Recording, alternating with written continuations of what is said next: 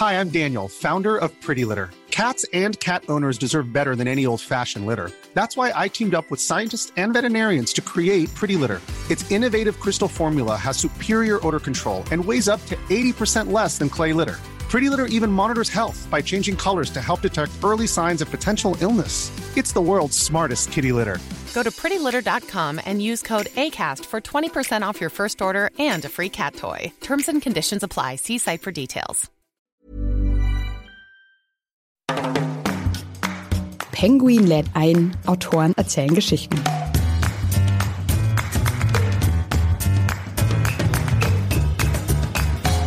das hat mich letzten Endes auch fasziniert. Eben haben wir ja über den, den Serientäter geredet, der mich fasziniert hat, eine dunkle Art fasziniert hat. Und mich hat aber auch eben das Politische fasziniert, interessiert. Wie war das damals in einer schwer herausgeforderten Demokratie? Hitler war ja auch schon da, Ende 23. Der Putsch in München fiel ja eben auch in die Hamann-Zeit, sag ich mal. Und das war für mich dann schon als politischer Mensch auch sehr interessant. Hallo und herzlich willkommen bei Penguin lädt ein, Autoren erzählen Geschichten. Mein Name ist Ann-Kathrin Eckhardt. In jeder Folge lernen wir gemeinsam spannende Autorinnen und Autoren kennen und natürlich auch ihre Bücher. Schön, dass ihr heute wieder dabei seid. Normalerweise sage ich an dieser Stelle ja immer sowas wie heute bei mir im Studio zu Gast ist, aber auch wir sind mit diesem Podcast jetzt sozusagen ins Homeoffice gezogen und empfangen unsere Gäste nicht mehr im Studio in München, sondern unterhalten uns mit ihnen per App. Ich bin also in München und mein heutiger Gast sitzt in Berlin. Das ist Dirk Kubioweit, wo er mit seiner Frau und seinen drei Kindern lebt. Er ist 57 Jahre alt und Journalist. Und in den 90er Jahren war er Redakteur bei der Zeit. Jetzt ist er seit mehr als 20 Jahren Reporter beim Spiegel und Leiter des Hauptstadtbüros. Für seine Texte ist er mehrfach ausgezeichnet worden, unter anderem auch mit dem renommierten Egon Erwin Kisch Preis. Er schreibt jedoch nicht nur journalistische Texte, sondern auch Romane. Sein jüngstes Werk, ein Kriminalroman, ist im Februar bei Penguin erschienen. Der Titel Hamann, benannt nach einem der berühmtesten Massenmörder der Republik. Herzlich willkommen, der Kubiweit. Ja, danke. Hallo. Hallo. Unter Ihrem Titel des Buches steht ja ein Kriminalroman. Und bei dem Begriff Roman denkt man ja eher an fiktionale Geschichten, aber Fritz Hamann gab es ja wirklich. Wie nah sind Sie an der Realität geblieben? Es ist eine Mischung aus Realität und Fiktion. Der Fall Hamann, den habe ich weitgehend so beschrieben, wie er war, wie wir ihn nachlesen können in vielen Dokumenten. Aber dazu kommt ja eben der Kommissar, der diesen Fall ermittelt und dass der Fall Hamann zu 90 Prozent der Realität entspricht. Aber diese Ermittlungen, die lehnen sich schon an die Realität an, aber im Ganzen ist das erfunden. Ja, ist das meine Fantasie. Und Hamann war ja einer der spektakulärsten Kriminalfälle, kann man sagen, der Deutschen Republik. Was hat Sie an diesem Stoff, an dieser Figur gereizt?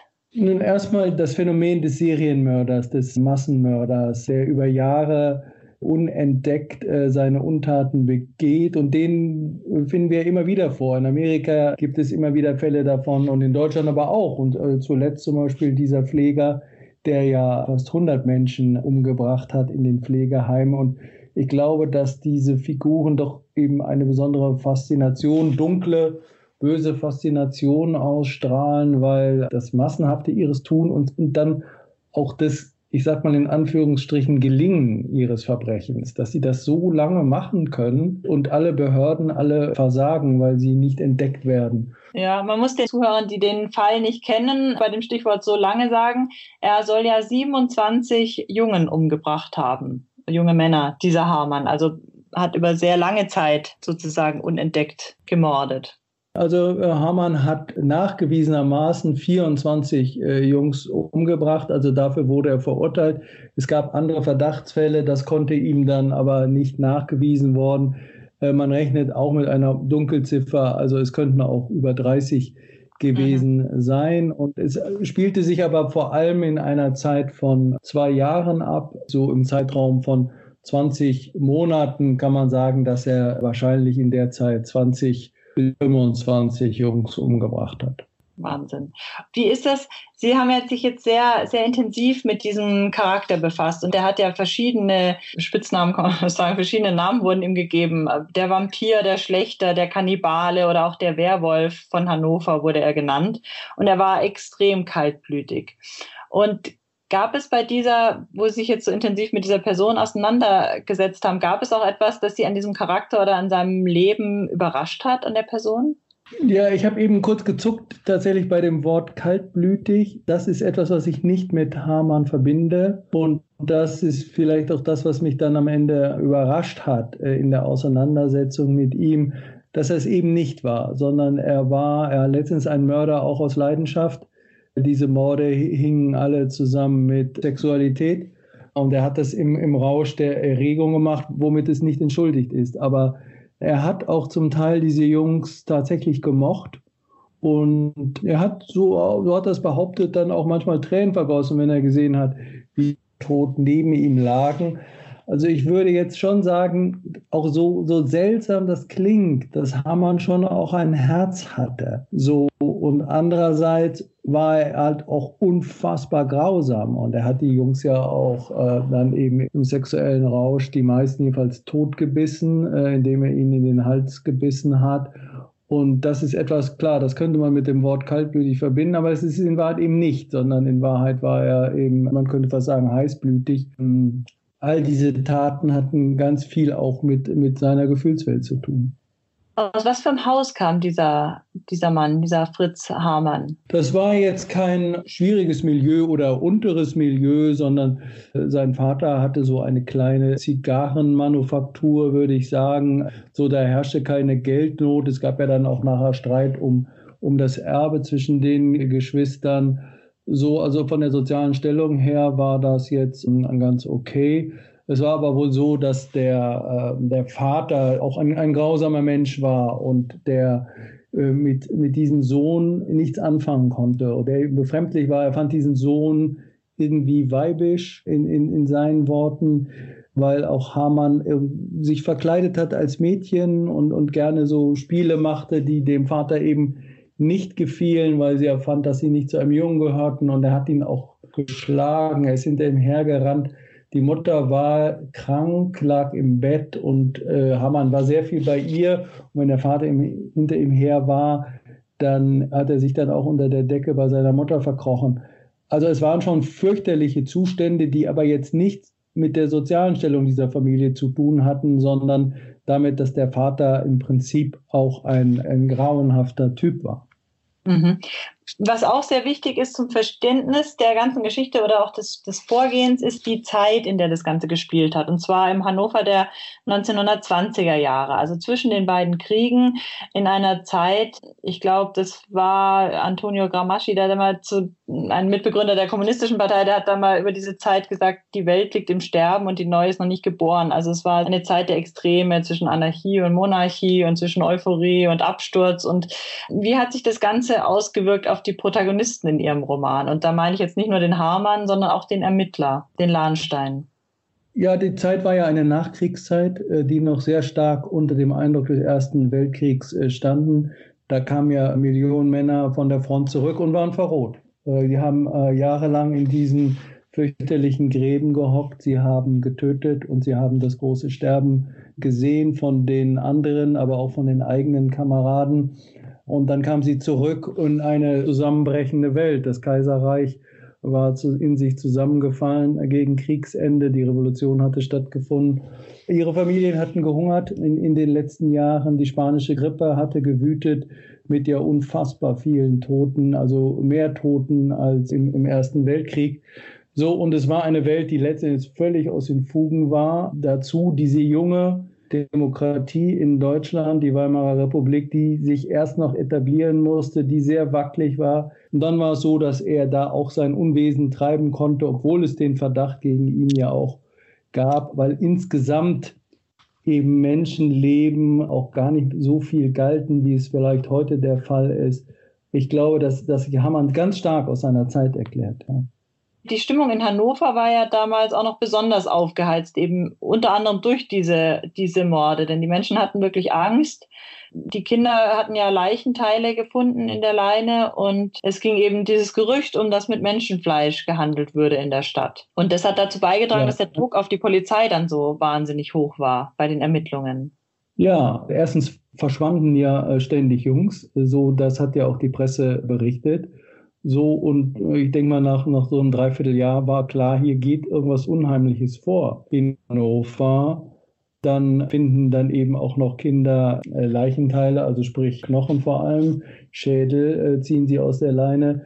Dann wird da immer mehr gefunden, aber es gibt keine Erklärung dafür. Äh, die Polizei hat keinen Verdacht und es verschwinden weiterhin Jungs. Und dann gab es schon Proteste, dass dann eben auch äh, die Leute vor das Polizeipräsidium gezogen sind, da demonstriert hatten. Die hatten einfach Angst. Das war für mich eben auch eine interessante Frage. Ich bin ja auch ein politischer Journalist und ein politischer Mensch.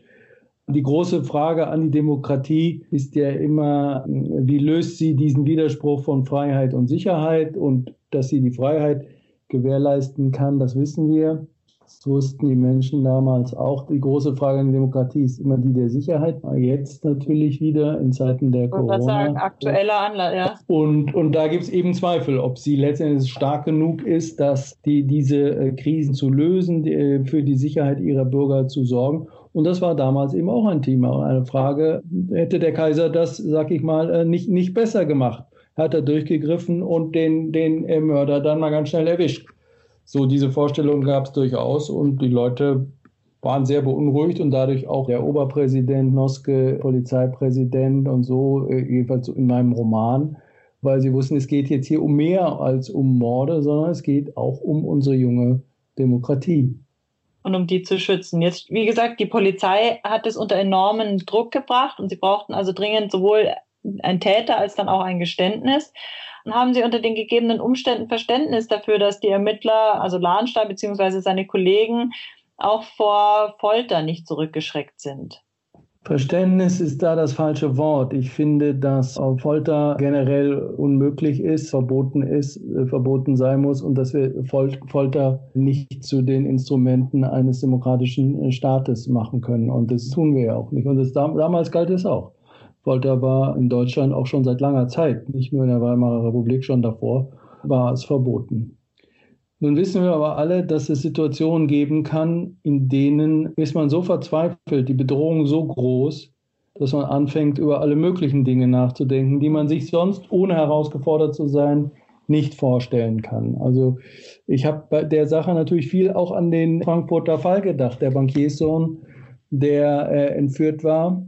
Äh, mhm. Man hatte den ja. Entführer und der gab aber nicht preis, wo dieser Junge versteckt ist. Und äh, man wusste auch, dass seine Vorräte zur Neige gehen, Wasser, Essen. Und wenn man den Ort nicht findet, beziehungsweise der Entführer den nicht preisgibt, dann wird dieser Junge unter grauenhaften Umständen sterben. Und da hat ja dann eben der Polizeipräsident eben auch Gewalt erwogen. Verständnis ist ein schwieriges Wort, aber ich kann das nachvollziehen, dass er sich das gedacht hat und ich mag gar nicht so weit denken, was hätte ich in der Situation getan. So, und es kann auch sein, dass ich das auch erwogen hätte. Das will ich gar nicht ausschließen. Trotzdem mhm. weiß ich, dass ich es nicht darf. So, ich finde, es ist eine sehr ambivalente Angelegenheit. Und tatsächlich haben ja damals, das ist auch belegt, die Ermittler dann ja auch zu scharfen Maßnahmen gegriffen, äh, sprich zu, zu Folter. Also man hat Hamann äh, auch geschlagen und anderes. So, und ich würde eigentlich, nein, ich, es ist schwierig. Sie merken das, das darf nicht sein. Ich glaube auch, dass in dem Fall wirklich nicht sein durfte und überflüssig war. Aber es ist auch interessant, sich damit auseinanderzusetzen, wie auch Sicherheitsbehörden, auch in Demokratien, in verzweifelten Situationen reagieren. Jetzt war jetzt dieses Geständnis äh, aus dem rauszubringen nicht das einzige, wogegen die Ermittler zu kämpfen hatten, sondern sie hatten auch gegen Republikfeinde, Antisemiten, Rechtsterroristen, haben ihnen auch noch da zusätzlich das Leben dem Hauptermittler schwer gemacht. Sehen Sie darin Parallelen zur heutigen Zeit?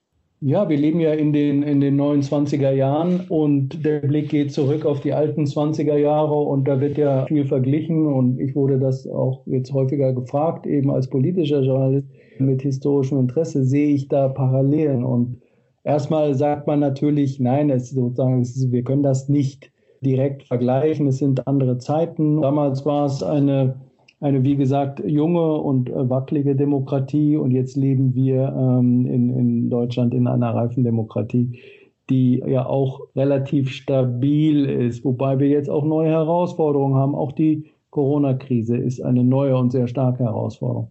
Und wir hatten und haben natürlich auch eine Herausforderung von rechts. Wir haben wieder eine rechtspopulistische Partei, eine rechtsnationale Partei, wie auch damals in der Weimarer Republik. Wir haben auch Rechtsterrorismus erlebt und das hat andere Dimensionen, äh, spielt unter anderen Voraussetzungen. Und gleichwohl würde ich immer sagen, dass es echt richtig wichtig ist, da hinzugucken, wie war das damals? Und ja. keiner konnte sich Hitler vorstellen. So, und dann war aber irgendwann eben da und an der Macht und da hinzugucken, wie war es damals und was, welche Entwicklungen sehen wir jetzt auch und wie können wir frühzeitig unterbinden, dass, dass das eskaliert. Das halte ich schon für sehr sinnvoll. Und ich jedenfalls mache mir da ständig Gedanken drüber, lese da ganz viel über diese Zeit nach, um auch Schlüsse zu ziehen, auch für die Zeit jetzt. Das hat mich letzten Endes auch fasziniert. Eben haben wir über den, den Serientäter geredet, der mich fasziniert hat, eine dunkle Art fasziniert hat.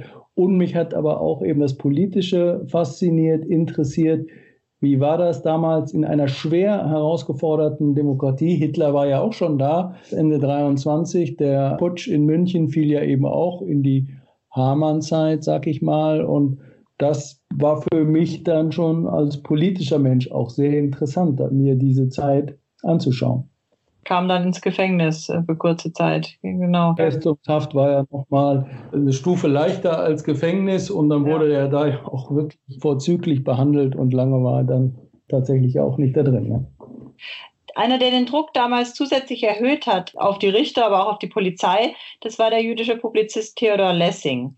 Und der war damals Philosophiedozent an der TU in Hannover und hat als Journalist über den Fall berichtet. Und äh, in ihrem Roman geht er direkt auf Lahnstein auch zu. Ich zitiere mal kurz, was er zu ihm sagt, unter anderem. Nicht nur das Ergebnis muss demokratischen Grundwerten entsprechen, auch der Prozess bis zum Ergebnis, alles. Unsere Politiker in Berlin sind uns da nicht gerade leuchtendes Vorbild. Aber seien Sie es bitte. Sorgen Sie für Verhöre, die unserer Demokratie alle Ehre machen.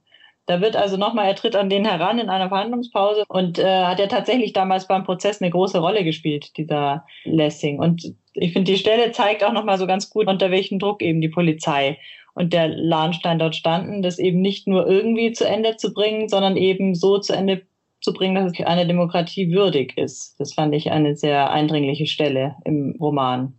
Dieses Buch von Theodor Lessing über Hamann, das habe ich fünfmal gelesen und auch verschlungen. Also auch mit, mit hemmungsloser Begeisterung für die Klugheit und, und Sprachgewalt dieses Mannes. Also unfassbar, wie auch, muss ich auch sagen, als Journalist für mich auch oder als Schriftsteller auch manchmal schwer auszuhalten, wie jemand doch einfach so unerreichbar gut schreiben kann.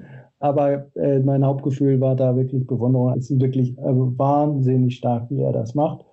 Und für mich war klar, dass einer wie er, einer der wenigen sehr demokratisch gesinnten Mahner, diesen Prozess dann begleitet hat, dass er auch eine Figur in diesem ähm, Buch sein muss und in der Passage, die Sie vorgelesen haben, sozusagen da, da mischen sich dann die politischen Beobachter Kopiowald und Lessing. Es gibt sozusagen Dinge, die ich ihm in den Mund gelegt habe. Es gibt andere Passagen, die sind original er. Das habe ich so so ein bisschen vermischt. Aber insgesamt kann ich nur sagen, das ist wirklich unerreicht, unerreichbar, dass dieser geleistet hat. Und dann war er einer der ersten, der von den Nazis dann ermordet wurde auch. Er hat diesen Hamann in seinem Buch ja beschrieben als Monster, als Typus einer Kriegsgeneration oder als Kreatur, die durch einen Blutrausch und imperiale Raubgier, hat er geschrieben, aus den Fugen geratenen Gesellschaft. Das heißt, das würden Sie auch so sehen, also dass der Hamann das Ergebnis davon ist? Ja, das würde ich vielleicht nicht hundertprozentig so sehen. Und, aber Lessing konnte natürlich seine Zeit und die Geschöpfe seiner Zeit viel besser beurteilen, als ich das heute kann. Er hat sehr stark den Fokus auf die Verantwortung der Gesellschaft gelegt. Und ich meine, Hamann selbst war ja nicht im Krieg, er war kein Soldat. Es ist eben nicht eine Verrohung bei ihm, die durch, durch den Krieg entstanden ist. Er war, er war ja auch krank und deshalb auch nur bedingt einsatztauglich fürs Militär und er war dann auch tatsächlich in den Kriegsjahren im Gefängnis wegen, wegen anderer Vergehen. Also ich würde dann letzten Endes, anders als Lessing, doch auch einen stärkeren Fokus auf die Eigenverantwortung legen, dass ein Typ wie Hamann eben nicht nur Produkt seiner äh, Gesellschaft ist oder auch seiner Familie, seines Vaters, das auch, aber ich würde auch mal sagen, er hat auch eine eigene Verantwortung und Hamann konnte schon auch erkennen, es war ihm schon sehr bewusst, was er tat und so. Und deshalb würde ich sagen, bin ich da in der Einschätzung nicht ganz bei, bei Lessing würde aber immer konstatieren, dass er das besser beurteilen konnte als ich. Mhm. Da wurde ja dann auch des Gerichtssaals verwiesen, und zwar mit den Worten des Richters, wir können im Gerichtssaal keine Herren dulden, die Psychologie betreiben. Und was hat der Richter damit gemeint? Ja, ich glaube, es war letztens ein hilfloser äh, Begriff für das, was er gelesen hat. Ich meine, das war auch interessant, das zu lesen. Ich meine, das war die Weimarer Republik, aber es war eben dann doch auch noch das Kaiserreich, von dem die Weimarer Republik durchdrungen war. Und das zeigt sich auch ganz stark in der Art, wie dieser Prozess geführt wurde, nämlich sehr von oben herab und letztendlich auch korrupt, weil man bestimmte Dinge dann nicht weiter verfolgte, also sprich die Rolle der Polizei auch dabei und, und so. Das war nicht Demokratie, dieser Prozess. Das war ein, ein Prozess aus einem autoritären Regime in einer Demokratie, so müsste man das sagen. Und das war äh, Lessing sehr bewusst, er hat das genau gesehen und er hat das ja beschrieben. Er hat ja vor allem für das äh, Prager Tagblatt ähm, da Prozessberichte geschrieben und das genau zur Rolle des Richters, des Staatsanwalts, der Gutachter dann sehr kritisch beäugt. Und ich glaube, dass der Richter das damit meinte, dass sozusagen das sein Begriff dafür war, psychologisieren, aber in Wahrheit gemeint war eher kritisieren, ja, äh, kritisch betrachten. Und deshalb hat er dann Lessing von diesem Prozess ausgeschlossen, was auch wirklich infam war. Dieser Prozess war einfach kein fairer Prozess, der einer Demokratie würdig war. Mhm. Der Hamann wurde ja dann zum Tode verurteilt durch den Prozess. Und was auch sehr gut rüberkommt, also durch die Rolle Lessings auch, ist so, man bekommt durch den Roman so ein Gespür dafür, wie anstrengend oder wie Demokratie wirklich auch von einem Volk erst erlernt werden muss. Also dieses Erlernen der Demokratie, das kommt, finde ich, sehr, sehr stark durch diesen Prozess hinten auch am Schluss rüber. Und ein weiteres wichtiges Thema im Buch ist ja der Paragraph 175, über den haben wir noch nicht gesprochen. Wir haben vorher kurz über die sexuellen Neigungen schon gesprochen. Also Hamann war homosexuell und die wurden damals als 175er bezeichnet, Menschen mit homosexueller Neigung. Ja, als 175er bezeichnet und auch krass diskreditiert und diffamiert. Es war ja auch strafbar. War strafbar, ja. ja. Und dafür war der Paragraph ja eben da und natürlich schwerstens tabuisiert und wurde natürlich auch lächerlich gemacht. Ich glaube, das ist auch ein Teil der Erklärung dafür, dass dieser Fall so passieren konnte, wie er eben äh, abgelaufen ist, dass wahrscheinlich auch in dem Polizeiapparat einige Leute dachten, naja, also sozusagen in deren Denken, das sind ja nur so ein paar schwule Jungs, äh, wenn die verschwinden, nicht so schlimm wenn das jetzt alles sozusagen Bürgerstöchter aus bestem Hause gewesen wären, dann hätte, glaube ich, der Fahndungsdruck nochmal ganz anders ausgesehen. Mhm. Das waren aber eben zum Teil auch äh, Jungs, die da am, am Bahnhof auf den Strich gingen und so. Und deshalb hat man das eben auch vernachlässigt. Manche ja. Eltern sich ja auch nicht getraut haben zu sagen, was mit ihren Söhnen ist, beziehungsweise ob sie sie wirklich fortgeschickt haben von zu Hause oder ob die von selber gegangen sind. Ja, da kann man eben auch sehen, wie, wie fatal sich Tabus auswirken, dass das, wie Sie richtig sagen, eben viele Eltern auch Angst hatten, das preiszugeben. Und die ahnten vielleicht oder wussten, wo sich ihr halbwüchsiger Junge auch rumtrieb und, und welche Neigung er, er hatte und wollten es aber bei der Polizei lieber nicht sagen, so und was natürlich dann die Polizeiarbeit auch, auch erschwert hatte. Also angenommen, da hätte es den Willen gegeben, den es später ja dann tatsächlich auch gab, des Täters habhaft zu werden, dann hätte man das sicherlich leichter gekonnt, wenn das in einem anderen Milieu stattgefunden hätte, wo auch die die Eltern und andere offener darüber geredet äh, hätten, was ihre Jungs so treiben. Und das war traurigerweise eben vielen nicht möglich, weil sie sich eben auch so ihrer Kinder geschämt haben. So war das leider. Ja. Es gab damals, glaube ich, schon in den 20er Jahren auch Reformvorschläge, die diskutiert wurden, dass man eben die Strafe für gleichgeschlechtliche Handlungen unter Erwachsenen aufhebt hat der Fall Hamann und seine öffentliche Wirkung dazu beigetragen, dass der Paragraph 175 eben nicht liberalisiert wurde oder er vorerst nicht liberalisiert wurde? Das weiß ich tatsächlich nicht. Das kann ich nicht beantworten. Also das habe ich nicht verfolgt. Das hat ja tatsächlich noch sehr lange gedauert, bis der 175er dann aus dem bürgerlichen Gesetzbuch gestrichen wurde. Also ich kann es leider nicht sagen. ja. Und Grundlage Ihres Romans, haben das vorher schon angedeutet, waren ja unter anderem eben Lessings Buch, Hamann, Geschichte eines Werwolfs, aber auch Gespräche mit Thomas Schüle. Ich glaube, durch den, der hat damals diesen Film gedreht, 1995, Der Todmacher, der eben auch auf Hamann zurückgeht. Und ich glaube, der war es auch, der Sie auf den Stoff gebracht hat, oder dieser Film? Ja, ich habe eigentlich eine längere Geschichte mit Hamann. Meine Großmutter hat zu mir äh, auch diesen Spruch häufig gesagt, warte, warte, nur ein Weilchen. Kommt der Hamann mit dem Hackeballchen, was ja ein populäres Lied war. Und sie, wenn sie mich irgendwie einschüchtern wollte, äh, wozu sie leider ein bisschen äh, neigte, äh, hat sie mir das dann vorgetragen. Insofern war der Hamann immer sozusagen in meinem Gemüt präsent. Dann habe ich 95 den Film gesehen Götz-George wirklich traumhaft in der Rolle des äh, Fritz Hamann, einfach wahnsinnig gut. Und habe dann später eben Thomas Schüli kennengelernt, den Produzenten von, vom Todmacher. Und wir sind Freunde geworden über die Jahre. Er hat mir ganz viel erzählt von dieser Produktion, von Kamaka, dem Regisseur, aber auch von Götz-George und so blieb der Stoff für mich dann eigentlich immer präsent und dann plante er irgendwann eine Serie zu machen, als es dann dieser Serienboom aufkam und klar bei 24 nachgewiesenen Morden, da kann man schon mal eine Serie konzipieren.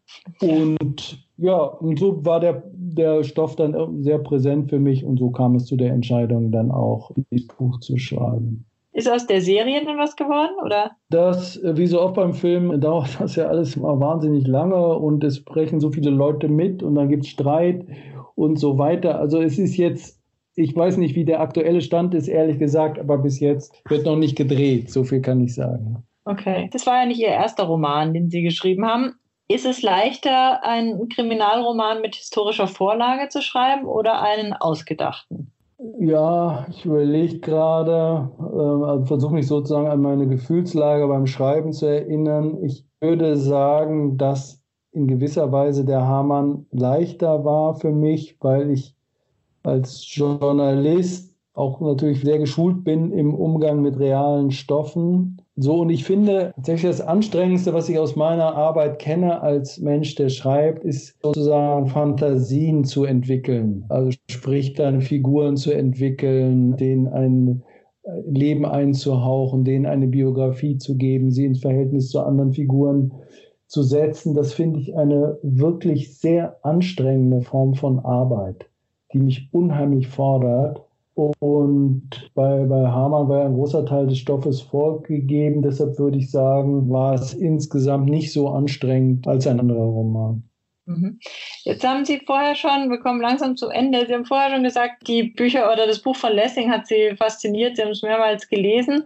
Und unsere letzte Frage lautet immer an unsere Gäste, welches Buch ist es, was Sie aktuell gerade lesen? Aktuell lese ich tatsächlich eine Biografie über Aaron Burr. Weil Aaron Burr ist, glaube ich, ein Mensch, den, der, der in Deutschland komplett unbekannt ist. Er ist einer der Founding Fathers der Vereinigten Staaten, also einer der, der Gründungsväter, die eben im Bürgerkrieg gekämpft haben und später dann auch in der frühen äh, Republik dort herausragende Positionen hatten. Er war Vizepräsident äh, schon Ende der 1790er Jahre das Buch heißt auch The Fallen Founder. Er ist sozusagen der, der dunkle Gründer Amerikas. Er hat in einem Duell eben äh, Hamilton erschossen. Und äh, Hamilton ist ja einer der, der ganz großen Stars dieser Revolution. Und dann hat er später auch so eine Art ja, Verrat an Amerika begangen. Also so, und er ist eine wirklich schillernde äh, Figur gewesen. Und diese Biografie lese ich gerade mit, mit großer Faszination. Dirk Kupieweit, vielen Dank für das Gespräch. Und euch vielen Dank fürs Zuhören. Bei Penguin lädt ein, Autoren erzählen Geschichten. Wir haben von Dirk Kupieweit heute erfahren, warum er Theodor Lessing bewundert, warum Hamann, der Massenmörder, schon früh in seinem Leben eine Rolle spielte und was ihn an Hamann so fasziniert hat. Wenn euch diese Folge gefallen hat, dann freuen wir uns über eine Bewertung auf der Plattform, auf der ihr diesen Podcast eben gerade hört. Und wenn ihr Lob, Kritik, Anmerkungen oder Fragen habt, schreibt uns wie immer gerne eine Mail an penguin at randomhouse.de. In zwei Wochen hören wir uns dann wieder, wenn ihr mögt. Dann ist hier im Podcast zu Gast Reinhard Sprenger. Er ist Managementberater und Autor des Buches Magie des Konflikts. Und er ist überzeugt, alle unsere Talente verdanken wir Grenzsituationen, Krisen und Konflikten. Und wie genau Talente und Konflikte zusammenhängen, darüber werde ich dann mit ihm in zwei Wochen sprechen. Und jetzt einfach abonnieren und keine Folge mehr verpassen, egal ob auf iTunes, Spotify, Deezer oder überall, wo es Podcasts gibt. Tschüss und bis zum nächsten Mal, eure Ann-Kathrin.